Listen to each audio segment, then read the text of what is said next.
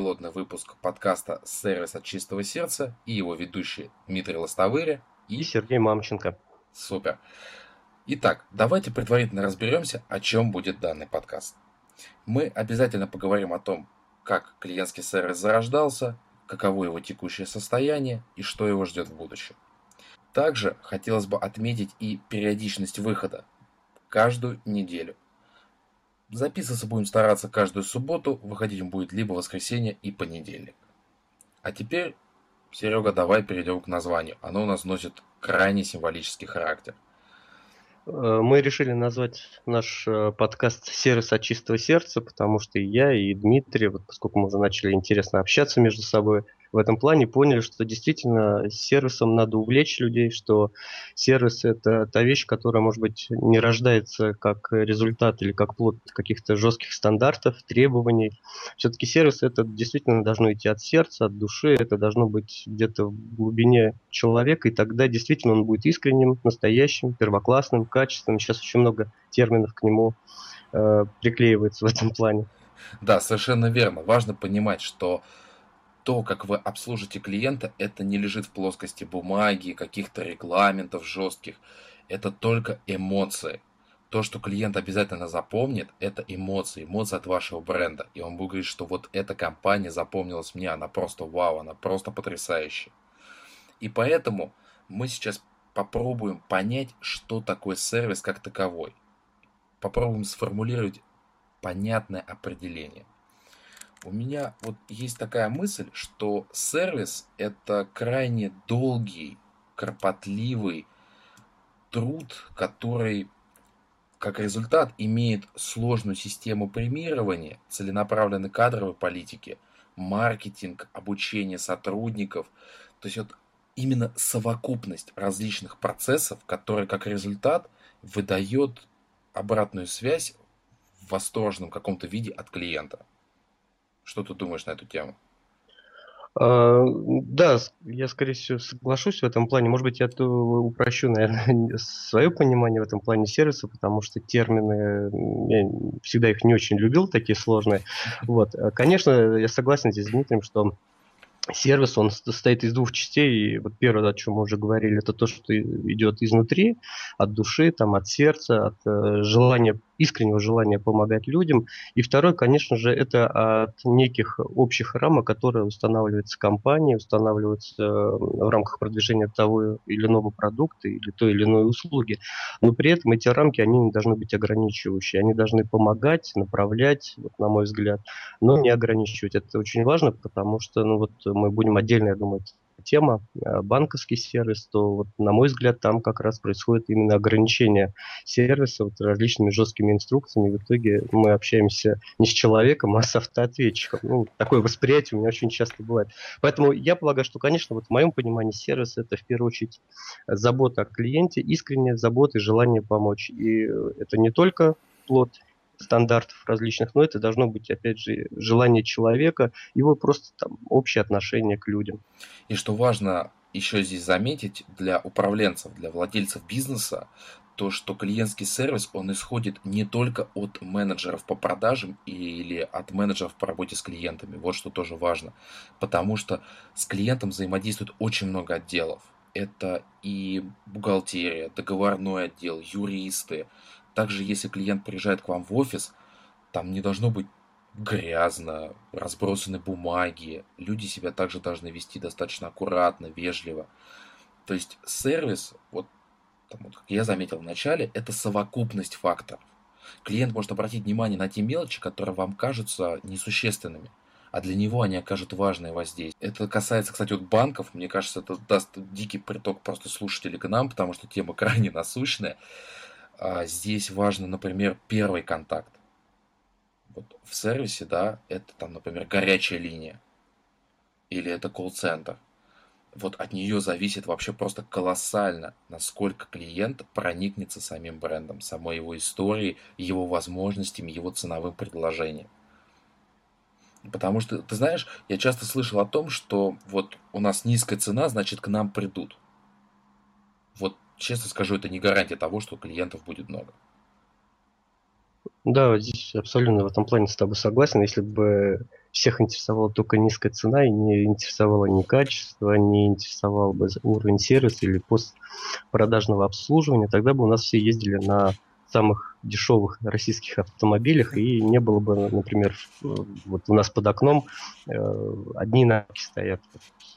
Да. Были бы, конечно, советские машины. Ну и в развитии вот э, той темы, о которой ты говорил, что сервис это общение, ну общение это общая атмосфера в компании. Это действительно так, это очень важно, что когда клиент действительно общается, он общается, бывает, с разными людьми, хотя, естественно, опять же, тяготеет, как правило, к одному вообще человеку, потому что это всегда проще, но так получается. Это и охранники, и другие сотрудники.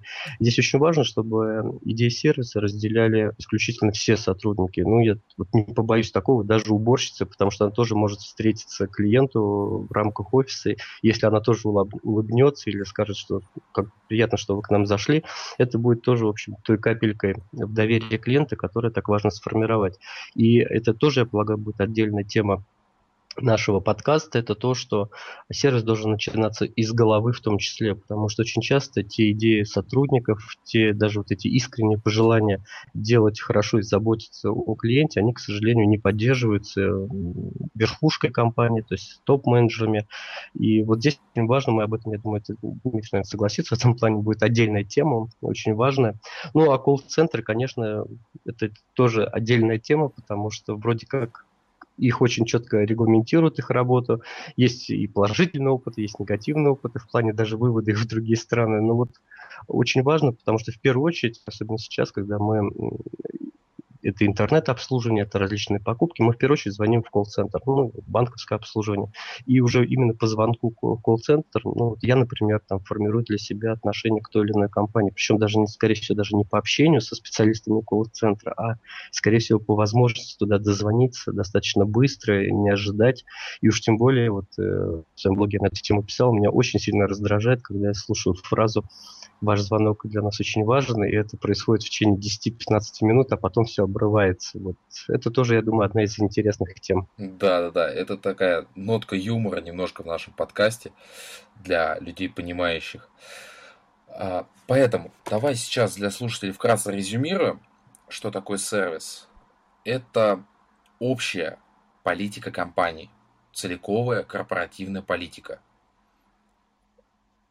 Это ну, это, по сути, главная ее ценность, основанная и на общей таком культурном, э, внимательном отношении к клиентам, чтобы не просто вот пришел, купил, до свидания, а все-таки чтобы он ценил, э, чтобы каждый сотрудник компании ценил каждого клиента и понимал, что именно благодаря им существует и бизнес, существует их рабочее место и существует их зарплата. И вот это, наверное, самое главное.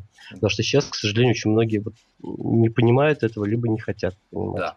И вот как раз на вот этой ноте, то, что сейчас есть некий элемент недопонимания, давай обсудим то, что есть сейчас в России – страшно наболевшая тема. Я думаю, многие прекрасно знают о том, что клиентского сервиса в России как такового его в принципе нету, но зарождаются какие-то позитивные нотки, и хотелось бы верить, что это двинется дальше. Но стоит начать с того, что раньше такого понятия просто не было. Вы, кстати, конкуренции. Вот еще важный аспект.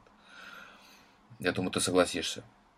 Ну да, я немного застал то время, потому что я полагаю, мы с Дмитрием в этом плане примерно росли в одно время, и вот э, конец 80-х, конечно, мне, как человеку, еще тогда школьнику, вот, я тоже ходил в магазин и запомнился, ну, тогда, конечно, восприятия сервиса как такового вообще не было, и э, любой поход в магазин, он заканчивался именно покупкой того или иного товара. Он там был, в конце 90 в начале 90-х это уже был дефицит, там было вообще не до сервиса в плане того, чтобы просто схватить.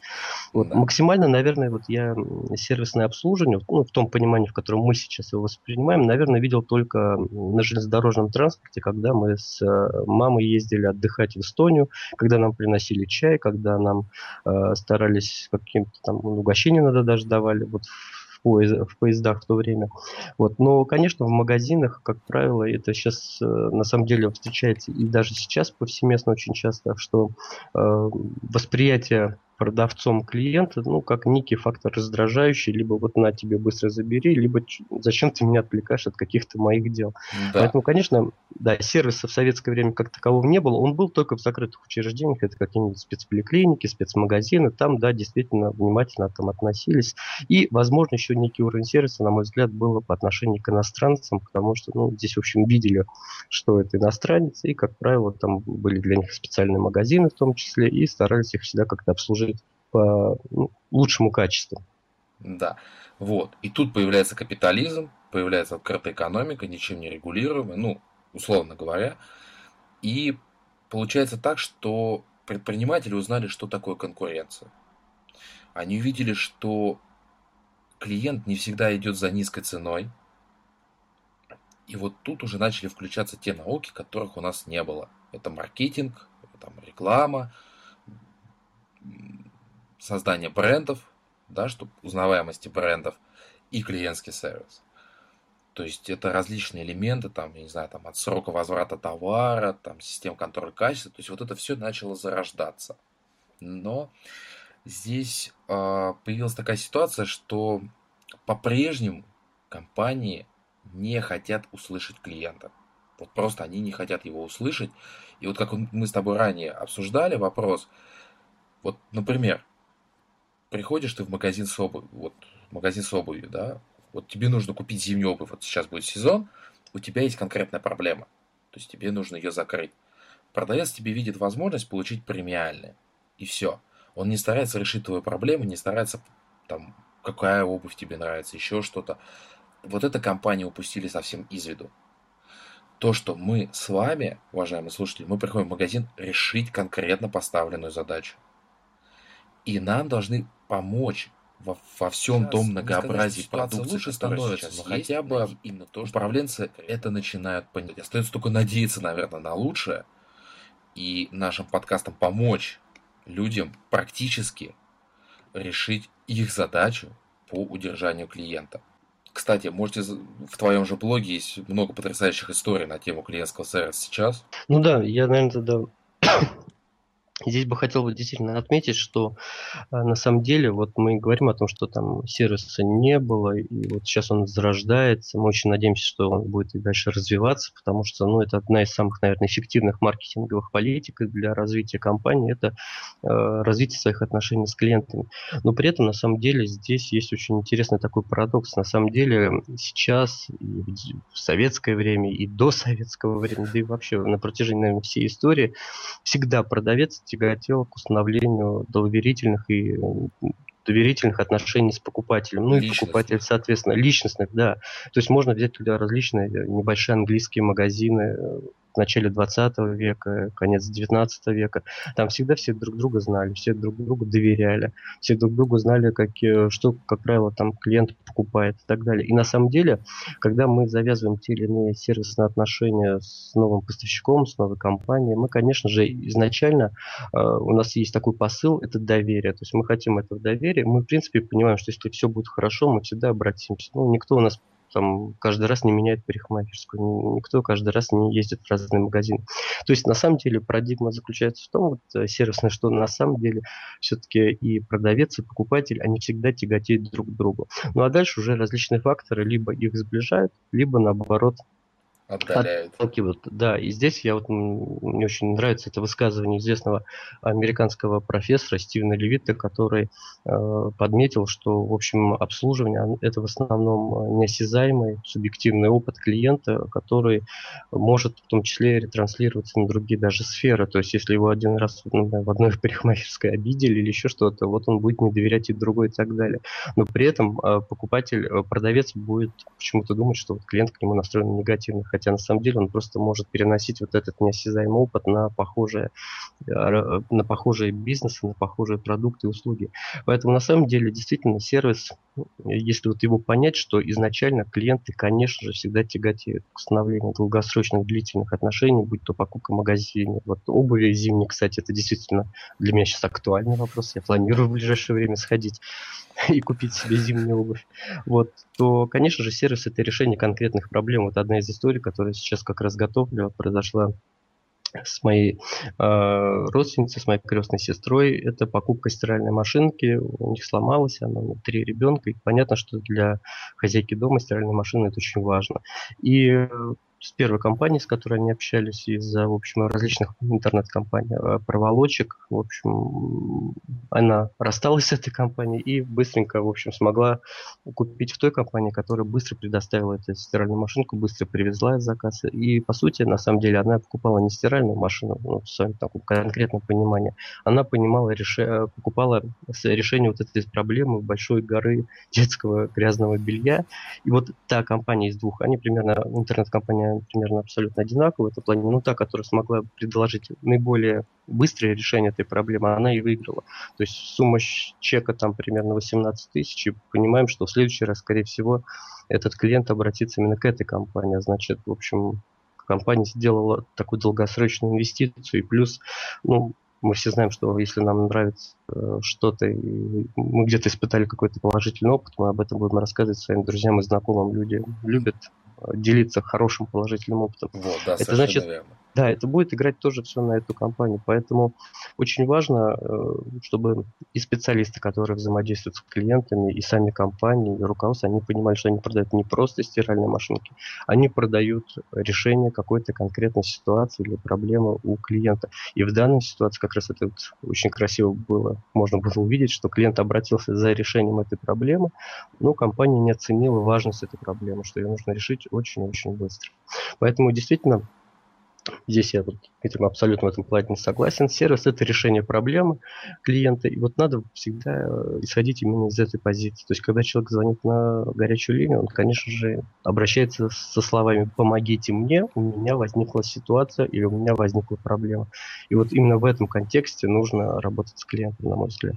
Да. И, кстати, возвращаясь к стоимости клиента, есть, э, я честно сейчас не вспомню откуда, но потрясающая формула, когда клиент покупает что-то на 5 долларов, если его обслужили хорошо, то мы сюда прибавляем 5 долларов, что он будет покупать дальше, плюс 5 долларов за своих друзей, родственников и знакомых. Его совокупная стоимость может вырасти до 600 долларов. Поэтому вот как раз здесь вот сумма чека, даже если первоначально человек купил у вас только, например, салфетки за 5 рублей – потом его сумма чека просто будет расти, если ему понравилось, как вы его обслужили. И, кстати, вот личностное общение, да, оно тоже очень важно. То есть здесь, в общем, по сути, вот Дмитрий, думаю, у нас здесь тоже похоже в этом плане. Понимание, что сервис это не расходы, сервис это дополнительные доходы. И вот, абсолютно, э, абсолютно. Твоя формула, я вот читал формулу, ну, не без известной книжки первокласс сервис, что э, лояльный клиент э, он, в принципе, в среднем живет 5,5 лет, и можно этот чек умножить на 5,5. То есть, в общем, смело, это, смело, да, умножить. То есть около, где-то около 100 тысяч, это, это, только этот клиент может в течение 5 лет принести данной компании. Ну, а если он его порекомендует, то, опять же, как мы с тобой говорили, то эта сумма может вырасти до миллиона. А это, кстати, самая эффективная реклама личностная, да, самая да. эффективная. Потому что на самом деле, ну, конечно, сейчас многие скажут, да нет, ну, мы привыкли там доверять еще что-то, но вспомните себя, когда вам нужно сделать ремонт, вы в интернет полезете или в какой-то специализированный журнал. По большей части пример моих коллег, в том числе, они спрашивают по друзьям, по знакомым, ну, да, там да, есть да. работник, у тебя там есть бригада или еще что-то. Когда мы покупаем машину или еще что-то, как правило, мы тоже начинаем с друзей в первую очередь. То есть, а где ты покупал, а кого посоветуешь и так Дай далее. покататься. То есть там, где для нас проблема представляет на самом деле очень высокий, ну не дай бог это врач, то есть если нужен врач, как кто-то заболел, тоже мы стараемся через знакомых найти хорошего доктора, которому можно доверять. То есть на самом деле мы в первую очередь очень часто в серьезных ситуациях доверяем мнению своих друзей, знакомых там и близких. Поэтому вот это тоже надо учитывать, что такая положительная реклама, она для компании не несет никаких затрат, она нулевая. И даже вот я в рамках своей работы мы тоже постоянно получаем э, клиентов, которые к нам приходят по рекомендациям. То есть, по сути, наши затраты на привлечение этих клиентов 0 рублей. Но они приходят, потому что им порекомендовали нас их же коллеги, там, бухгалтер или там руководитель организации. Вот, к сожалению, весь вот объем вот, э, вот этих э, дополнительных денег, вот этих дополнительных инвестиций, по сути, вот, он не воспринимается, не воспринимается организациями, то есть они видят одного человека, купит, не купит, ну не купит и спасибо, и до свидания. Видят сухие деле, цифры, просто сухие да, цифры. Да, уходит на самом деле больш, большая сумма, которая могла бы быть у этой организации. Да, и вот как раз мы вот к началу подкаста вернусь, когда мы с тобой обсуждали, что такое сервис как таковой, а, мы упомянули такое слово, как эмоции. Вот как раз здесь еще что важно понимать, что если вы плохо обслужили клиента, вы потеряли еще и его друзей, и его родственников. Потому что мы все делимся как положительными, так и отрицательными эмоциями. Поэтому если вы обслужили хорошо, то это для вас дополнительные доходы. Если вы обслужили плохо, интернет открытый источник, обязательно где-то отпишется, вам будет сложнее уже дальше развиваться на рынке. Но для того, чтобы все-таки клиентский сервис развивать в компании, для этого нужны какие-то знания, навыки, в любом случае какая-то дополнительная вспомогательная информация. Вот тут мы переходим к теме ситуации контента, материалов, информации, книг в России в целом. Я застал то время, когда были только книги по менеджменту, по качеству, и в них были просто сухие регламенты. То есть что, как должно быть, там временные промежутки и так далее. Только вот последнее время, я честно, я сейчас не вспомню, по-моему, первыми книги Джона Шоу у нас переводили. По сервису первые книги появились. Ну, они появились в 2008 году, по-моему, первое издание. Вот, да. Первоклассный есть... сервис, она была и первой, единственной, по-моему, в то время. Да. Потом появились Но постепенно, пос- последнее время стали появляться книги по клиентскому сервису и стали появляться различные топики на форумах, на сайтах. То есть, если вбить там в поисковике, можно найти, есть спрос, народ спрашивает, интересуется, как что делать. Вот как раз хотелось бы, ты, Серег, кстати, как владелец сайта про клиентский сервис, а насколько много у тебя есть каких-то информационных партнеров или просто ты видел людей, которые этим занимаются? Ну, я бы, наверное, тогда начал бы все-таки с небольшой такой истории, почему я этим занялся и почему я к этому пришел. Действительно, а, проблема с контентом по сервису в России она существует, и эта проблема, она, в общем, понятна, потому что у нас сервис это, в общем, такое новое течение, это новая, в общем, маркетинговая, в том числе и политика, как ее там определяет тоже Джон Шоу. И на самом деле, вот я там последние 10 лет, работая в крупной информационной компании, я всегда как так или иначе был занят там в сфере сервиса. И э, когда я готовил один из э, семинаров для наших сотрудников, для директоров наших региональных представительств, я как раз изучал вопросы сервиса и случайно на э, торрентах наткнулся на запись видеосеминара Джона Шоула в Сбербанке. Это был, по-моему, 2008 год. Потом еще посмотрел Евросеть. И, в общем, увлекся этой темой. Потом, соответственно, набрав там в поисковике различные дополнительные в поиске различной дополнительной информации, я вышел на книгу по первоклассному сервису, заказал ее, прочитал. Очень воодушевился, что сейчас, в принципе, со многими происходит, кто первый раз ее читает. Но вот дальше как раз и произошла та ситуация, которая дальше меня подвигла к созданию своего ресурса, потому что дальше я начал искать какие-то действительно наши уже там российские примеры сервиса, какие-то различные практические инструменты. И мне стали интересовать различные сервисные истории, не просто какие-то гневные отзывы на сайтах той или иной компании, тем более они там очень хорошо модерируются, и если что-то искать, то можно это только, скорее всего, на сайтах независимых в этом плане компаний. И я столкнулся как раз с проблемой, что, в принципе, вот э, книги там, Джона Шоу и других там известных тоже авторов американских, они дают такую, знаете, возможность как лампочки загореться, а вот что будет дальше, откуда питать это электричество, это уже, в общем, возникла большая сложность. Ну и поскольку для меня все-таки, поскольку это моя работа, и мне было это интересно, я решил заняться этим более активно. То есть я где-то около года только вынашивал идею создания э, блога на тему сервиса клиентского. И вот э, с 22 октября прошлого года он существовал, засуществовал, был создан. Сейчас основная цель блога – это как раз помочь специалистам на таком более простом, личностном, может быть, эмоциональном уровне понять, что же такое сервис, какие ошибки допускаются, как их лучше избежать. Тем более, ну вот, может быть, в этом плане там патриот, наверное, я считаю, что, конечно, учиться надо на своих ошибках. И, да, да. Метод это... пробы ошибок, да, он один из самых действенных. Вот, э, хотя часто дают советы, что учитесь на ошибках других, и в этом плане, конечно, Бернард Шоу сказал, что этот совет абсолютно бесполезен, чему-то можно научиться только на своих собственных ошибках. Но, тем не менее, я стараюсь вот на, в рамках своего блога, в рамках рубрики Э, сервисную историю, создать такую небольшую, по сути, энциклопедию наших российских сервисных ошибок. Очень надеюсь на то, что те, кто это прочитает, они это увидят, они это почувствуют, и таких ошибок, собственно говоря, не допустят, потому что там, в принципе, видно, к, э, к чему это приводит. А приводит это, как правило, всегда к одному. Это либо уход клиента, либо его недовольство. Э, для меня тоже был одним из таких важных этапов создания блога. Это поиск вообще профессиональной литературы, поэтому по этой тематике, потому что так сложно ее достаточно было найти, собрать. И вот сейчас такая рубрика есть, и как раз там вот те книги, которые у меня там представлены, я стараюсь их все покупать, читать. Они действительно интересны, они наталкивают на новые идеи, они дают возможность для создания в том числе там и новых рубрик. Вот. И э, основная цель, конечно, вот блога это такой практически, практически различные инструменты, практические советы. И все советы, кстати, вот, которые у меня в блоге представлены, они э, являются анализом тех историй, которые публикуются. Причем я очень рад, что в последнее время очень много моих друзей и коллег тоже откликнулись на эту идею и присылают история сейчас. Вот тоже еще несколько историй готовится. Вчера мы с Дмитрием, когда готовились к подкасту, да. он пообещал, что он тоже пришлет истории. Да, вот, что важно, что люди дают обратную связь. Реально эта тема очень важна, и люди хотят не только что-то для себя узнать, но и поделиться какими-то своими практическими навыками с другими. И это на самом деле есть гуд, и хорошо, что есть площадка, где можно реализовать такую возможность. И вот как раз вот через год, вот ты говоришь, 22 октября, ведь верно? Да, осталось вот, совсем чуть-чуть, уже да, будет. Почти через год я на нашел вот Сергея со своей мыслью о подкасте. Он смело откликнулся. И вот теперь вы можете слушать какой-то пилотный выпуск его.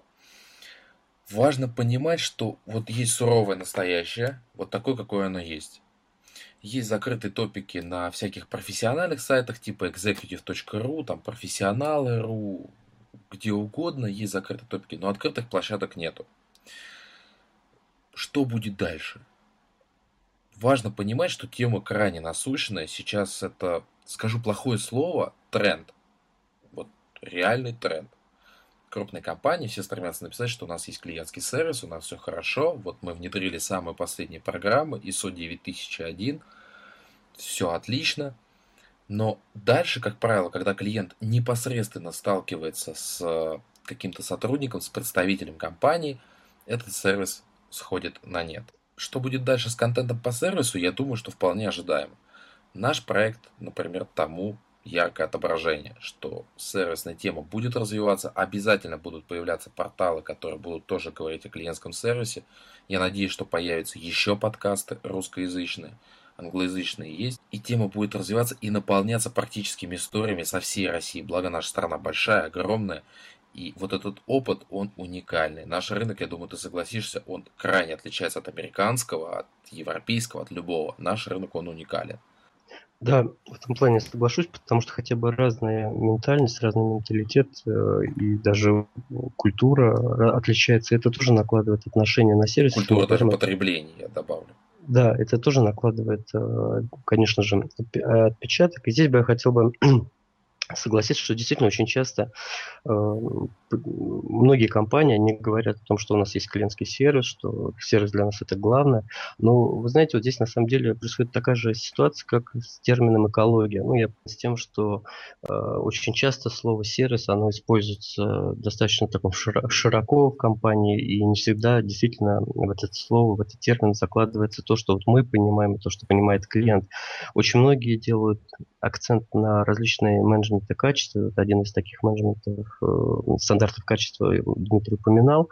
Но при этом это вот э, ситуация похожа на использование термина экология по первому образованию, как раз учитель географии и экологии, которое происходило в 90-х годах и в 2000-х тоже. То есть этот термин очень был нивелирован и начал использоваться абсолютно э, не по тому значению, которое он первоначально несет. Ну, я напомню, что экология – это наука о взаимоотношениях организма со своей средой обитания питания. Сейчас это исключительно воспринимается как некая борьба за чистоту, и, по-моему, на выборах в 99 году в Государственную Думу я видел рекламный плакат, что одного из депутат, кандидатов в депутаты, что я, я за экологию души. Ну вот примерно то же самое сейчас происходит сервисом. Все кричат, что действительно у них есть классный, хороший сервис. Э, некоторые даже этот сервис и слова о том, что у нас есть сервис, выдвигают в качестве какого-либо конкурентного преимущества. Но здесь очень важно отметить следующее, что э, это по сути то же самое, что выдвигать в качестве преимущества фразу «у нас оптимальное соотношение цены и качества». Дорогие друзья, оптимальное соотношение цены и качества – это норма для рынка. Если, извините, оно у вас не оптимальное, или вы выдвигаете его как главное ваше преимущество, да вообще непонятно, что у вас есть с ценой и с качеством. То же самое и сервис – это уже некая норма для рынка, некая норма для, тех, для того уровня хозяйственных отношений, экономического развития, которое у нас есть. Вопрос в другом, что, конечно, каждый под этим понимает. Вот, Поэтому да. очень очень важно, чтобы над этим понимали не какие-то мотивационные, цен, э, материальные ценности того, того, того товара или услуги, а все-таки материальные плюс мотивационные ценности. Я здесь немножко, может быть, отойду немножко в сторону, но хочу вот этот момент, этот пример объяснить немножко поподробнее. У каждого э, товара и услуги есть две категории ценностей для, ну, с точки зрения потребителей. Вы сейчас каждый себя сможете в этом плане проверить и это увидеть. Это материальная ценность, она еще называется потребительская, и мотивационная. Материально это то, что, в общем, собственно говоря, себя представляет продукт или услуга. То есть, если это парикмахерская, это просто прийти подстричься. Если это фитнес-зал, это прийти потренироваться. Если это бассейн, это прийти поплавать. Если это ручка, это для того, чтобы взять и пописать. Но очень важно, и часто клиенты выбирают компанию или продукт или услугу именно как раз исходя из мотивационной ценности. А это те ощущения, это те эмоции, о которых вот мы сегодня с Дмитрием уже говорили, упоминали, которые испытывает клиент, получая данный товар или услугу. И это очень важно. Вот в Америке очень большой акцент делается как раз на вот те условия, в которых оказывается клиент при покупке того товара или услуги. Если вы приходите позаниматься фитнес-зал, о котором я уже говорил, ну там, в общем, э, очень грязно и неприятно пахнет, и дует, или еще что-то, вы, скорее всего, туда уйдете. Хотя там, в принципе, есть хорошие тренажеры. То есть формально вы можете реализовать свою материальную ценность, то есть получить то, что вы хотите, но вам не нравятся те условия. Если у вас есть ручка, которую надо писать, но она неудобная, она там, мне говорят, натирает мозоль или еще что-то, вы, скорее всего, тоже ее выкинете, потому что вроде у вас есть инструмент для того, чтобы писать, но вам неудобно с ним работать.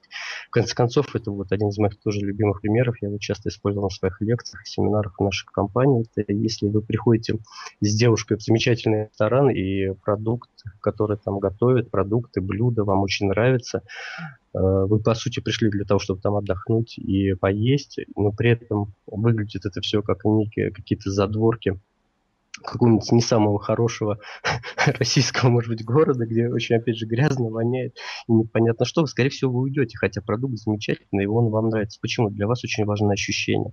И вот, к сожалению, очень многие компании, они как раз делают упор на различные преимущества в материальной сфере, в потребительской ценности продукта, но при этом абсолютно забывают про мотивационную ценность. У вас может быть замечательный банковский продукт, но если клиент для того, чтобы оформить этот счет или оформить эту ну, кредитную карту или еще что-то, будет ждать два часа, он плюнет и уйдет несмотря на то, что у вас идеальный продукт, ну, как вам кажется.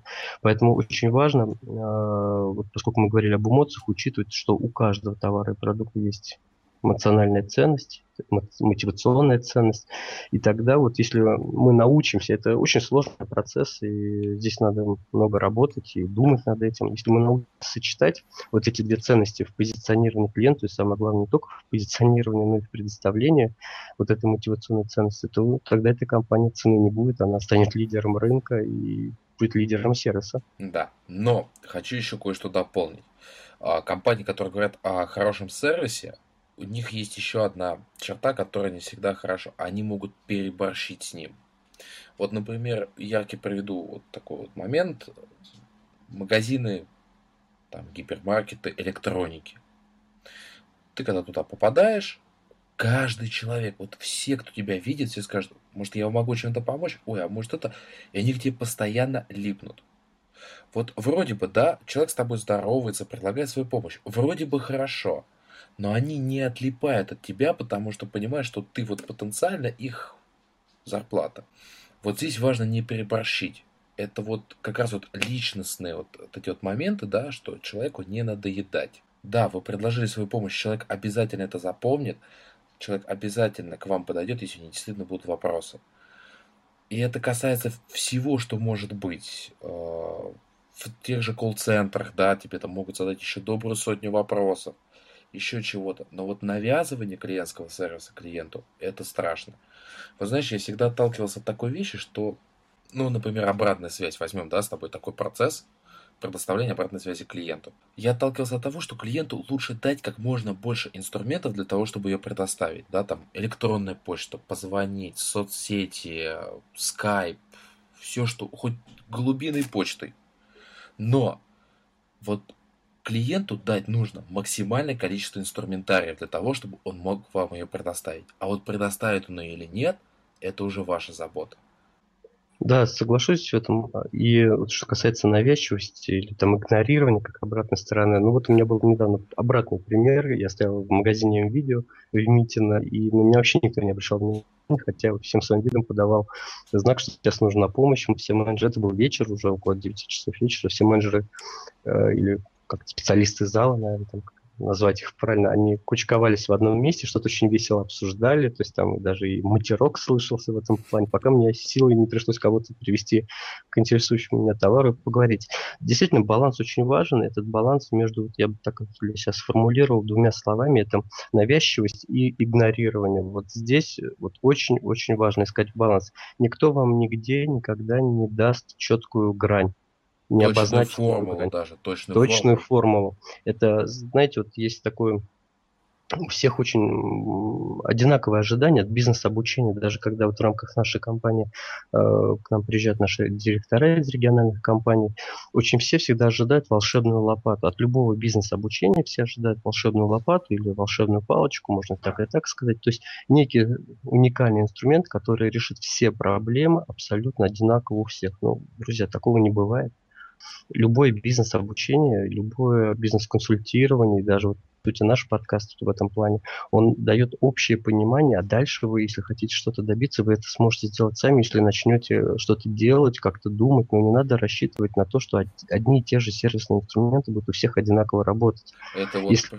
приведу, извини, что перебиваю пример, сразу, да, это домашние задания в школе. Их давали для того, чтобы закрепить полученный материал просто прослушать подкаст или, например, прочитать статейку там, в каком-то журнале, это не даст никакого эффекта, это сто процентов. Я тут с тобой соглашусь. Вот, поэтому если дать э, какую-нибудь одинаковую там лопату мне и Дмитрию и сказать, дать одинаковое задание выкопать какую-то траншею за какой-то период времени, мы, скорее всего, это сделаем абсолютно по-разному и добьемся разных результатов. Хотя мы можем прослушать целый курс потому как надо копать, мы можем а, даже потренироваться с этой лопатой, но результат у всех будет разный. Поэтому, конечно, очень надо аккуратно относиться к различным Э, книгам особенно, где четко приводятся стопроцентные инструменты. То есть надо, конечно, думать, взвешивать, надо, конечно же, пробовать. Метод ошибок – это тоже один из самых действенных методов, как ни странно. Вот. Но при этом стараться все-таки искать вот этот баланс. То есть мы возвращаемся опять к теме вот этого баланса между навязчивостью и игнорированием.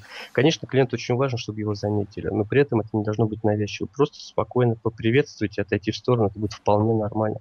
Улыбнуться и сказать, что мы рады, что вы посетили наш магазин это будет просто даже не восприниматься как элемент какого-то этапа продажи с, с точки зрения клиента, это будет восприниматься просто как общий уровень культуры продавца. Да. Вот если... А, извини, что я просто хотел вернуться еще к теме, когда ты говорил про то, что вот, да, что-то пробовать, что-то. Я думаю, то, что нас будут слушать еще и управленцы бизнеса, я еще очень сильно хотел бы, чтобы они разговаривали со своими менеджерами. Вот. Ну да, это очень важно, это обсуждение и, обсуждение и видеть, что, в общем, руководитель разделяет, потому что я знаю компании, которые э, покупали там массово книги Джона Шоула, честно, их там топ-менеджмент прочитывал, и на этом все заканчивалось. Да. Потом, и, типа, и важно, были... знаешь, еще как раз вот здесь такой тоже use case своеобразный. Часто, я думаю, и ты, и наши слушатели слышали, что ой, а это надо согласовать с руководством, или вот так руководство сказало сделать. Вот э, это просто, это сразу это фатально это просто фатально. То есть, если вы видите какую-то интересную статью, там, видите какой-то интересный материал, вы хотите его попробовать, поговорите с теми, кто находится на поле боя. Я имею в виду менеджеров по работе с клиентами, люди, которые слышат, что хотят клиенты, как они это воспринимают и как они могут потенциально это воспринимать. Пообщайтесь с ними, отредактируйте то, что вы увидели, и внедрите это именно так, как должно быть у вас в компании, а не так, как это было написано в журнале или вы прослушали это все в подкасте.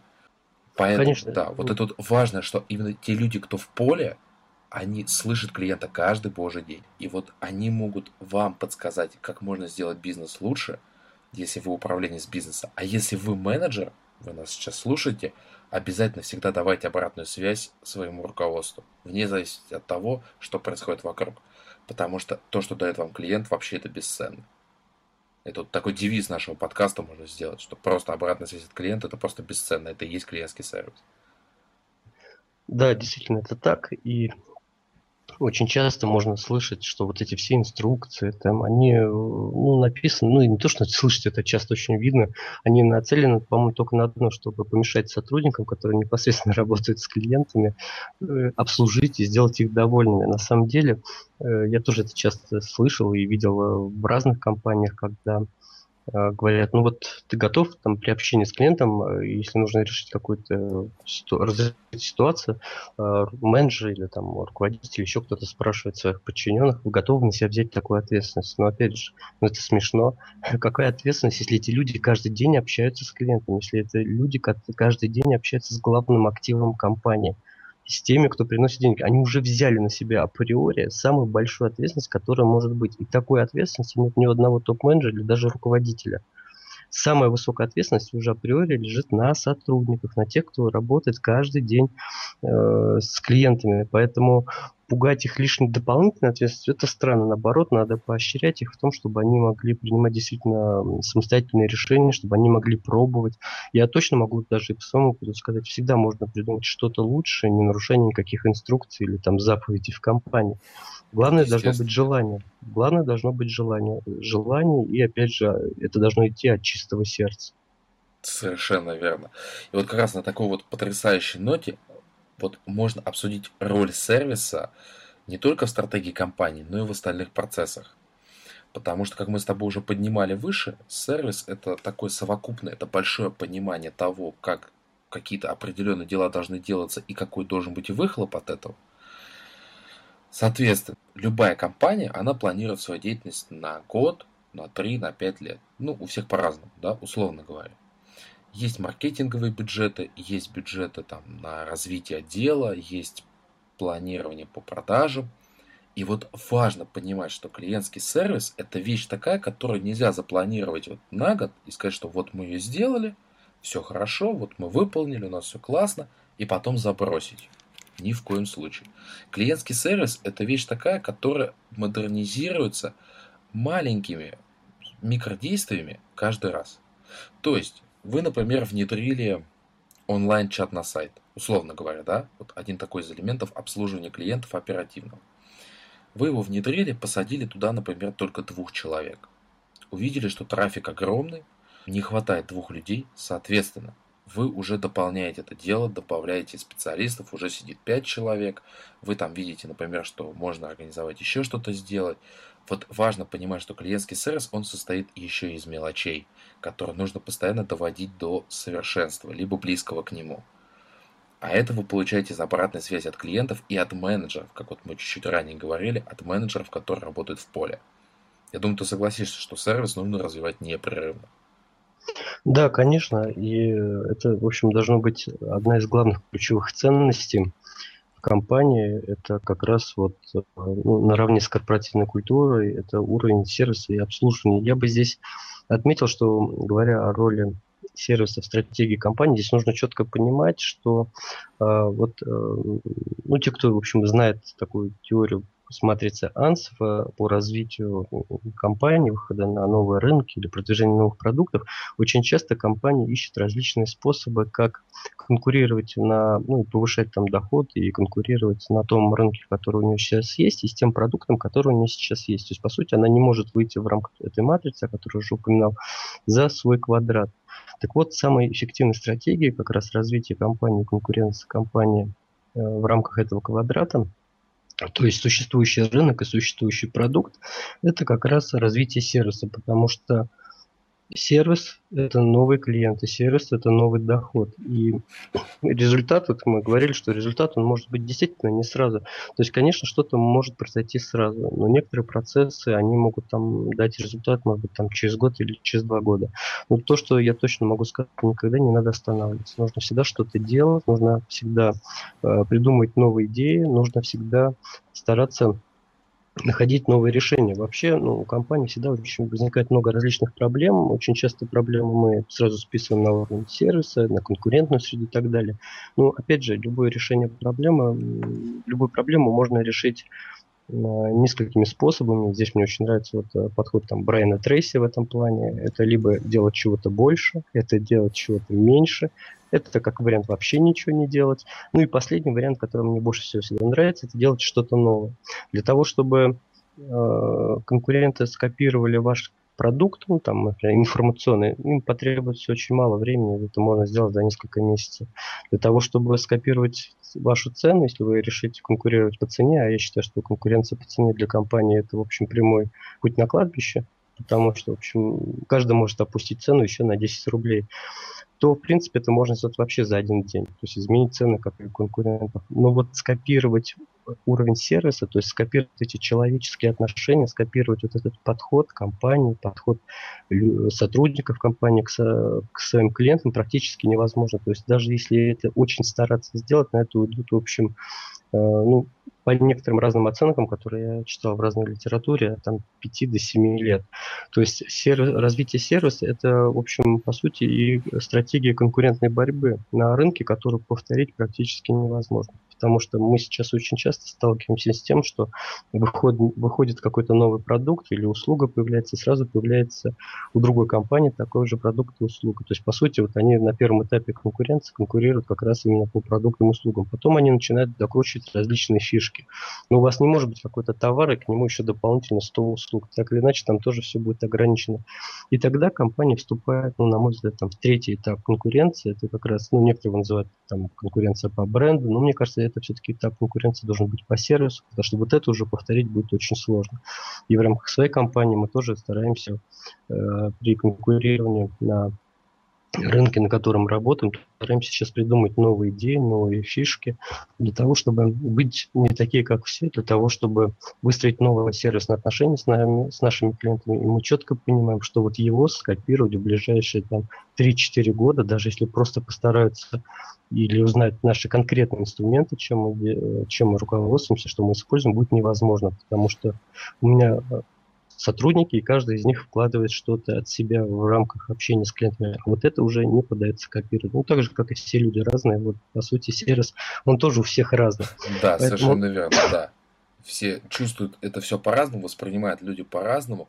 И это как раз то, что ты говорил, придумать что-то новое – да, не у всех компаний это в принципе получается, но в этом есть ценность коллектива. Всегда можно поинтересоваться, у всех есть идеи потрясающие на эту тему. Я думаю, что мы отдельно с тобой затронем, как это выявить. Действительно нужно удивлять клиента.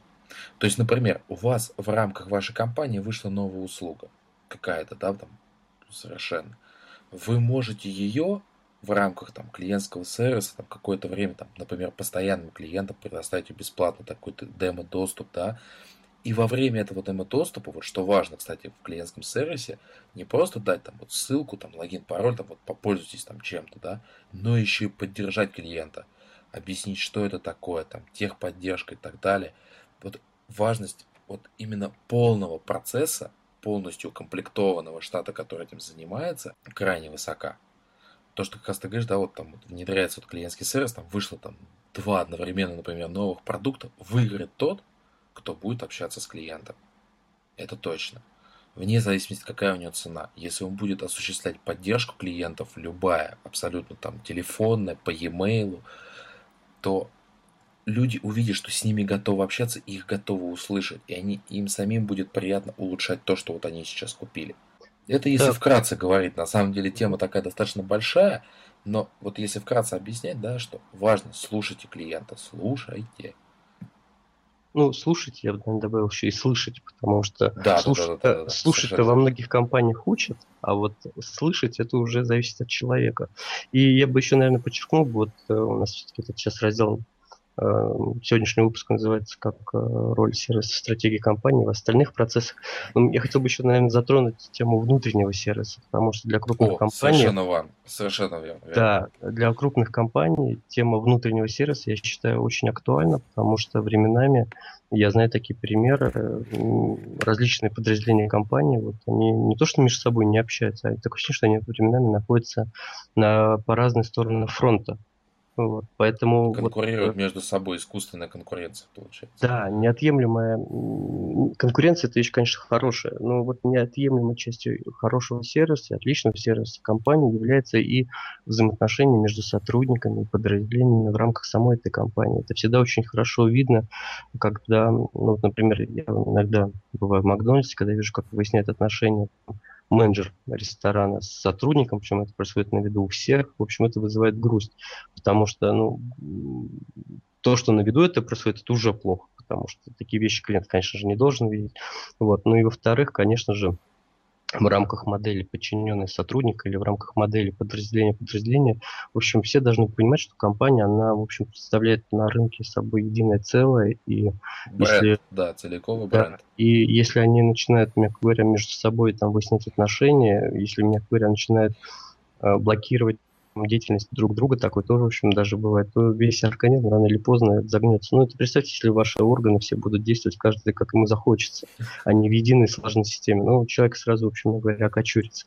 Вот то же самое бывает и с организациями. Поэтому, если компания планирует для себя, там, определяет для себя, что да, она будет заниматься сервисом, что да, она хочет стать лидером в этом направлении, то еще параллельным важным процессом, на который она должна обратить внимание, это должен быть внутренний сервис потому что все мы так или иначе постоянно выступаем в рамках, выступаем в рамках внутреннего клиента по отношению к другим подразделениям, будь то управа какого-нибудь подразделения кадров, бухгалтерии и так далее. Это очень важный момент. Я думаю, что тема взаимоотношений, вот внутренний сервис, внутренний клиент, это целая тема отдельного подкаста, и там есть... Я думаю, что это ближайшая, да, такая тема тоже. Но здесь еще вот что важно понимать общая внутренняя корпоративная культура, да, вот то, что ты сейчас сказал, это очень важная вещь чтобы отделы работали как единое целое, чтобы они не воспринимали себя как конкурентов. Но а, есть такой своеобразный use case. Вот в моем случае я работал на один такой торговый дом, ну, почему так называлось, который торговал, извиняюсь, водкой украинской.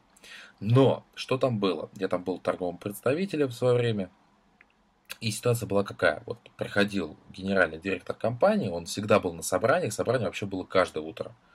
И он говорил, что вот, уважаемые продавцы, вот все для вас, вот все вокруг, это все для вас, бухгалтерия для вас, инкассаторы для вас, постматериалы, это все делается для вас.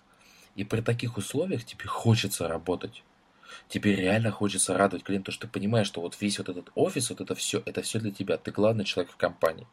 Я не говорю, чтобы сейчас это копировали. Я еще вот что хотел сказать. У человека, который работает с клиентами, должен быть набор инструментариев. Он не должен сидеть на подоконнике, безусловно, да, то есть должны быть какие-то минимальные условия. И еще тему, которую хотел затронуть, это то, что нужно сохранять историю взаимодействия с клиентом. Это тоже должны быть инструментарии. Неважно, как в Outlook вы это будете делать, на бумажке это будет. Ну, бумажка это страшно, но все-таки, да два аспекта. У человека, помимо корпоративной культуры, должны быть все инструментарии для работы с клиентом, а это минимальный набор, поверьте мне. Просто спросите у человека, что ему нужно для хорошей работы. И второе, сохраняйте историю работы с клиентами. То есть, в рамках корпоративной культуры, которая у вас действует, что у нас вот исключительный клиентский сервис, и дай бог, чтобы это все действительно так работало – вы должны сохранять историю, любую взаимодействие с клиентом. Когда вы ему набрали, поздравили вы его с праздником, когда произошла встреча, там какая-то принята заявка на счет, там, да, чтобы ему выставили, договор переподписали. И это должно быть в доступе у каждого раздела. Ну, в рамках конфиденциальности, конечно. Но это важный аспект, потому что когда вы смотрите, да, что это лояльный клиент, какая-то история, что-то допродать ему можно, предложить какие-то более лучшие условия, потому что с вами он уже вот 5 лет и стабильно заказывает вещи. Вот это я еще хотел отметить. Потому что корпоративная культура, она, как правило, в сильных компаниях она есть, да, туда вкладываются деньги, это как может быть все что угодно, там корпоративный журнал, внутренний корпоративный сайт, действительно все вот единым брендом, вперед, мы довольны, но инструменты и вся информация по клиенту, чтобы она была. Я думаю, ты согласишься. Да, и, и тут еще важно не то, что, чтобы это все было, потому что это ну, вопрос организации, скорее всего, вопрос тех людей, которые отвечают за организацию процессов. Очень важно, чтобы этим еще умели пользоваться и хотели пользоваться, потому что ну, даже иногда вот по своим сотрудникам я вижу, что когда они звонят и звонят клиенту, они не готовятся к этому разговору. То есть я уже даже зная, по какой причине они звонят, я четко знаю, что им потребуется та или иная информация э, по работе с клиентом, и можно заранее все ключевые цифры, которые могут быть использованы, это не так много, выписать. Вот. И когда происходит ситуация, что ой, а мы вот это не помним, ой, а вот это мы не знаем, или сейчас подождите, я буду уточнять, ну, на мой взгляд, происходит не очень хорошая вещь, потому что клиент ждет. А вот, еще страшная взгляд... вещь, когда два отдельных человека набрали клиенту по одному и тому же вопросу. Да, да, это тоже, в общем, не очень хорошо, но самое главное, что когда вся эта информация есть, ее надо еще обязательно пользоваться, и если даже какой-то небольшой звонок, ну, надо брать ту информацию, которая вам необходима в рамках этого разговора, потому что самое грустное, когда компания, когда звонит, задает вопросы, при этом сама не знает, там, как у нее строится отношения с клиентом, или она не знает, что она ему, там, предположим, высылала, или на какую сумму счета она ему высылала, или, предположим, она брала на себя какое-то обязательство. Такие ситуации уже были неоднократно, когда, э, например, я вызывал, по-моему, мастера или это нет, это было с доставкой из интернет-магазина Озон, когда я позвонил утром, попросил перенести доставку, поскольку, в общем, в офис, поскольку я задерживался, там, здесь снегопады зимой. Но курьер сам приехал в то время, в котором мы предварительно договаривались, и сказал, что ему никто не предупредил, ему никто не сказал, хотя меня заверили в том, что так будет. Поэтому, конечно же, вот э, организация, это, да, действительно правильно, и очень важно, чтобы эта информация не просто где-то лежала, тем более сейчас очень большое количество CRM для работы. Да, причем в облачных, пожалуйста, это доступно. А, да, огромное количество. Самое главное, чтобы этим умели пользоваться и пользовались, потому что, э, по сути, ну, на мой взгляд, если компания сама не знает, как у нее строятся отношения с клиентом, то, по сути, она расписывается в своем непрофессионализме или низкой компетенции в этом плане. И это, в общем, очень важно, потому что, ну, даже вот когда, там, взять пример э, поликлиники, когда мы приходим к врачу, у него всегда есть карта, в которую можно всегда обратиться, понять, да, что да. в общем происходит и так далее. И представьте, вы приходите к врачу, у которого нет карты. Поликлинике не ведется карта. Но у вас возникнет вопрос, что, в общем, что за легкий идиотизм, если я прихожу сюда получать там услугу Э, лечения, а вы даже не можете записать вообще, что со мной происходило, там не храните анализы и так далее, и так далее. Вот, к сожалению, очень многие вещи, они вот так вот серьезно не воспринимаются, считается, а, ну он есть и есть, я ему позвоню, ну, если что-то нет, ну, задам вопрос. Нет, работать с клиентами нужно, в общем, систематизировать, системно, нужно собирать данные, которые необходимы, нужно их заносить в базы данных, о которых вот Дмитрий говорил. А самое главное, нужно с этим уметь работать, когда непосредственно общаемся с клиентами. Это тоже, общем, очень серьезный момент, я думаю, в свое время, там, ну, в рамках своего даже блога, я постараюсь этой теме посвятить отдельный пост или там статью даже. А мы это непременно обсудим. Да, конечно. Ты знаешь, под такое, под завершение подкаста хотелось бы дать какой-то практический совет, такой маленький use case. А, ну, у всех, у тебя, у меня есть там потенциальные клиенты, которых вот-вот-вот вот мы подписали договор, да, и вот все, вот мы радуемся, можно открыть бутылочку коньяка, кто не пьет бутылочку боржоми, все, новый клиент, отлично, хорошо, да, вроде кажется, у нас есть прибыль. Но совет, вот пришел новый клиент, через месяц, вот прошел месяц буквально ваша с ним работа, или он у вас там что-то купил, там, неважно, да, вот прошел какой-то процесс, через некоторое время наберите ему и спросите, понравилось ли, что у вас, как устраивает, это то, что вы ожидали или нет.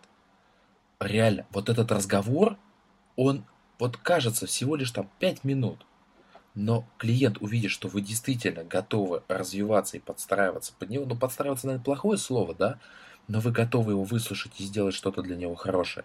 А для вас это бесценно, потому что это свежий взгляд со стороны. Это вот такой вот практический совет. Да, конечно, потому что очень много компаний они тратят огромные маркетинговые бюджеты на то, чтобы исследовать мнение клиентов. Они э, тратят деньги на собирая различные фокус-группы, в том числе, если проводя различные исследования самом деле всего лишь достаточно просто позвонить клиенту там, через действительно месяц или два месяца и так далее. Просто поблагодарить, сказать ему спасибо за то, что он является клиентом, за то, что он выбрал нас, наш продукт, наши услуги. Конечно же, очень важно и получение обратной связи, потому что, на мой взгляд, э, единственный, кто может помочь компании стать лучше, это ее клиенты. Сама компания никогда в рамках э, своих бизнес-процессов а, не станет лучше для клиента. Клиенты сами определяют, по сути, задают тот стандарт, который должна быть компания. И в этом плане есть, в общем, для меня там такая непонятная вещь, когда, по сути, на самом деле, у нас все стандарты пишутся профессионалами в компании, но Причем никак очень не дорогостоящими профессионалами. Очень да, но никак, стоит но никак не клиентами. По-моему, действительно клиентские стандарты или стандарт по работе с клиентами, он должен писаться, конечно же, на анализе той обратной связи, на анализе пожеланий, жалоб, предложений, которые э, озвучивают клиенты. И вот это будет действительно клиентский стандарт, потому что он будет отвечать именно тем ожиданиям, которые есть у клиента. И сотрудники смогут удовлетворять именно те реальные ожидания, которые есть у клиентов. Есть замечательное высказывание одного из э, одного американского автора, что э, сервис не может быть продуктом жесткого контроля. Ну, на мой взгляд, однозначно, это однозначно. Мы же отношения со своими друзьями, например, вот мои отношения с Дмитрием или мои отношения с моими э, родственниками, с моей женой, мы же с ребенком, в конце концов, мы же их никаким образом не стандартизируем. Мы просто действуем, исходя от того, как нам велит душа, как велит наше сердце. В детстве стандартизируют родители, не надо. Ты вспомни детство. Ну, я вот не помню, чтобы у меня были какие-то правила. Ну, есть, конечно, там элементы ограничений, вот это нельзя и так далее. Но чтобы мне выдавали книжечку и говорили, вот это стандарт по общению с мамой, или там вот это стандарт по отношению с ребенком. То есть, конечно же... Вот, кстати, я тебе рассказывал, вот буквально, когда мы еще готовились, про книгу, помнишь, про джентльмена? Да. Чем да. не вариант? Я вкратце для слушателей объясню, что вот в детстве мне бабушка подарила потрясающую книгу «Как стать джентльменом». И там были элементы, там, рукопашный бой, ну, самые простые навыки, э, навыки были этикета, как так правильно есть, там, как одеваться, то есть все. Не сказать, что это жесткие какие-то стандарты. Если ты их будешь применять, людям с тобой станет приятнее общаться. Да, у меня была тоже похожая книжка. Я сейчас вот, когда мы с тобой ее вспоминали, мы тоже ее вспомнил в этом плане. Вот, поэтому, конечно, я не говорю, что стандарты не должны быть. В каждой компании должны быть стандарты. Но, может быть, это должны быть стандарты ближе к клиентам. Может быть, это все-таки должны быть стандарты, основанные на тех ожиданиях клиентов от наших продуктов, от наших услуг, которые действительно имеют место быть, а не то, как мы пытаемся организовать этими стандартами работу наших специалистов. Хотя, на самом деле, я уже сегодня это говорил, мы им и так уже передали самое ценное ценно, что у нас есть наших клиентов. Поэтому вот это важный момент, и вот обязательно надо учитывать. Хотя о стандартах, я думаю, о роли стандартов в компании, в сервисе мы тоже обязательно поговорим в будущем. Да, но я еще, знаешь, что хотел добавить, вот про стандарты угу. ты говорил, в принципе, могут быть легкие стандарты, которые просто направляют людей ну, не все люди, приходящие в область продаж или работы с клиентами, не все гиперпрофессионалы, им нужны какие-то наметки такие, да, что легкие, да, чтобы они понимали, как надо работать с клиентами. Еще одна вещь, которую я хотел заметить в рамках вот этого практического use case, который мы дали в конце подкаста, надеюсь, что это станет, кстати, у нас с тобой хорошей, доброй традицией. А, важно, человек, который работает с клиентом, когда вот он как раз и набирает клиенту о том, что спросить, как дела, он должен все знать о продукте, все. То есть у вас должны быть не сколько стандартов, вы позаботитесь о том, чтобы у вас было описание, сколько лет ваша компания существует, какие у нее были достижения, какой продукт она продает, что это за продукт, как он вообще звучит, почему продукт должен быть именно вашей компании. Например, да, чтобы человек прекрасно ориентировался, что если ему задали какой-то вопрос, он может на него ответить. Чтобы это, знаешь, не было, опять мы вспомним злополучный колл-центр, да, где ты там задаешь вопрос, скажите, а вот сколько вот это вот будет стоить? Ой, сейчас, секундочку. Ты слушаешь музыку 10 минут, за это время человек сбегал до финансового директора, спросил, сколько человеку будет стоить это, он вернулся обратно, он назвал, а почему это будет столько стоить? Опять пауза, опять человек бежит до финансового директора, узнает процесс ценообразования. Вот это важно, что человек должен понимать тот продукт, который он либо продает, либо обслуживает, неважно, кто вы, вы должны знать, с чем имеете дело. Ну, я бы это сформулировал, наверное, одним словом, вот, в моем понимании, это профессиональный подход, когда, в общем, мы знаем то, где мы работаем, где мы, когда мы знаем тот продукт, который мы продаем, потому что очень часто, к сожалению, ну вот это бывает и в продажах, э, мы продукт знаем очень поверхностно, наша основная там задача побыстрее его впарить и разбежаться с клиентом, не понимая, что этот клиент может еще в будущем принести очень много денег, и очень важно, на мой взгляд, когда мы рассказываем о каком-то продукте или доносим какие-то услуги до клиента, всегда отвечать на вопрос «зачем?». Очень часто, к сожалению, вот я говорил сегодня уже о материальной ценности, мотивационной ценности, но очень часто забывается как раз, а зачем это нужно клиенту. Ведь все-таки клиент покупает решение проблемы. Даже стиральная машинка да. – это зачем? Для того, чтобы не было грязного белья, чтобы дети ходили радостные, в чистом одежде, в чистом белье. Вот, к сожалению, об этом все забывается. Как правило, э, речь специалиста может касаться, вот у нас есть такой микрофон, вот у нас есть такой телевизор, вот у нас есть такая услуга, вот у нас есть такой товар. Но при этом э, никогда не рассказывается о том, какую практическую значимость, какую решение какой проблемы, вообще зачем это нужно клиенту. Вот на мой взгляд, я наблюдаю за специалистами и в своей компании, и в разных компаниях, когда бываю там, или просто даже в магазинах, торговых ресторанах и так далее. Вот проблема с вопросом «зачем?» она является одной из существенных. Люди не умеют доносить, ну, специалисты не умеют, к сожалению, доносить, зачем нужна та или иная вещь, не умеют мотивировать в том числе. А ведь на самом деле это очень важно, потому что, по сути, если вы грамотно замотивируете человека, он вас купит что угодно. И еще добавлю, они, как чаще всего продавцы, они, да не важно, даже не только продавцы, они даже не знают конкурентов. То есть, с одной стороны, да, может быть, это хорошо, ваш продукт действительно что-то уникальное, что чего-то этого нету, но они не знают конкурентов. Сейчас я сравню два подхода. Это страшно, скорее всего, меня будут проклинать э, в комментариях, но есть Apple и Samsung. Вот я когда выбирал ноутбук, просто зашел в Apple. Мне все продавцы рассказали, в чем различие между, разли... ну, между брендами. Они мне рассказали возможности ноутбука. И я им четко сказал, говорю, вот, ребята, я там занимаюсь там, творчеством, на электрогитаре, там, еще что-то. Они мне сказали, это все решаемо. Это решаемо, они мне даже показали как. Я пошел в магазин Samsung. Дорогущий магазин, куча менеджеров, все прекрасно. И вот там стоял Samsung 9 серии, когда они только-только появились. Я вот помню. Я говорю, слушайте, я, говорю, я просто посмотрел на этикетку, я все запомнил характеристики. Я говорю, слушайте, вот расскажите, я говорю, а чем вот он отличается от MacBook, например, да? Продавец встал. Вот просто реально он встал на месте, он не знал, что сказать. Я говорю, слушайте, а какая операционная система стоит в ноутбуке? Он говорит, Windows 7 обычная. Если посмотреть на ценники, написано Windows 7 профессиональная. Вот к нашей теме относится хорошо, что нужно знать свой продукт и знать, чем он отличается от конкурентов. Это как раз, вот как ты правильно заметил, это называется профессионализм.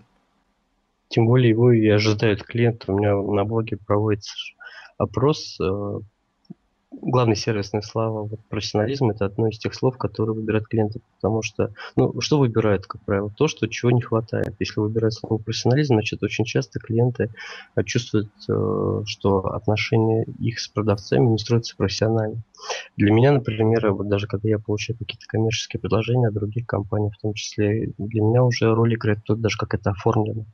Потому что это может быть, в общем, страшно, в страшном стиле, в страшном дизайне. Я уже понимаю, что это что-то такое... Ну, я люблю такое слово. Меня там сотрудники иногда за это слово так обижаются, но я это называю кустарщиной.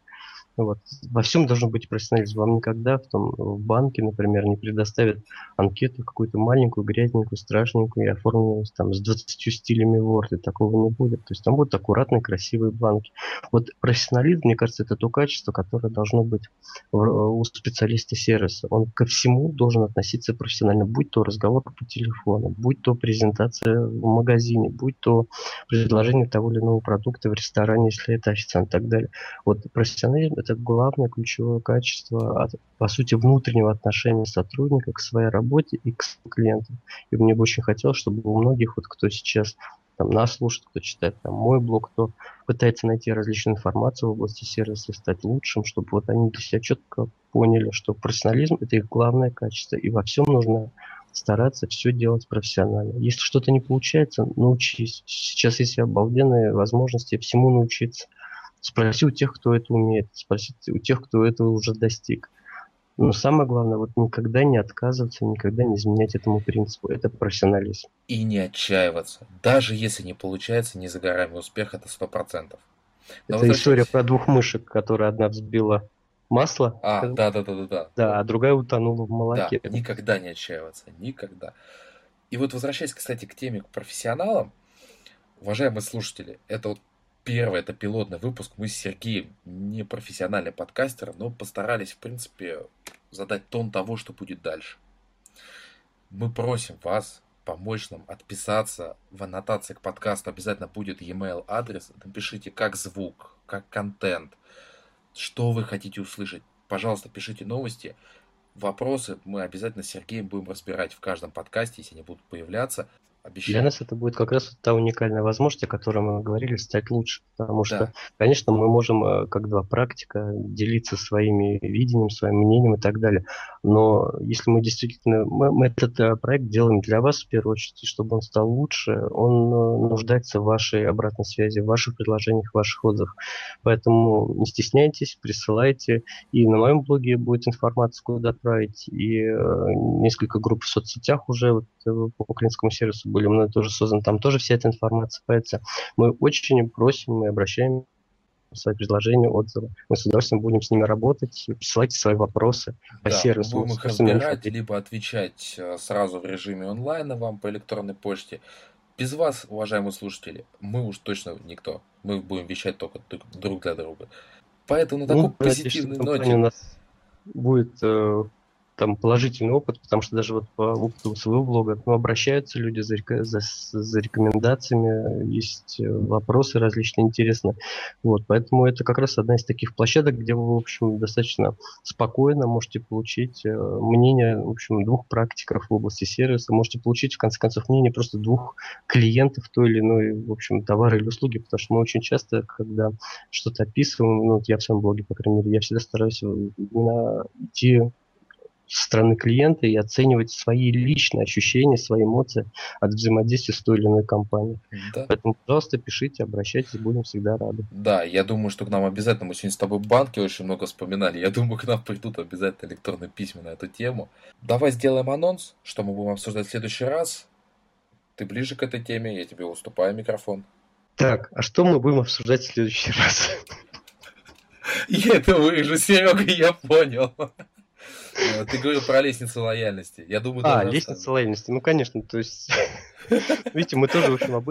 видите, это все, в общем, не какая-то постановочная вещь, это, в общем, живой, по сути, эфир, живое общение, и, конечно, мы тоже немного волнуемся, знаете, вот у меня опыт публичных выступлений, наверное, все-таки из детского сада, когда Ой, я да, на раскладушке... Да да, прыгал и в тихий час никому не давал спать. И в школе это было, и в ВУЗе, и в рамках своей компании. Ну, похвастаюсь, самый большой зал, перед которым я выступал, это было в районе станции метро Калужска, полторы тысячи человек.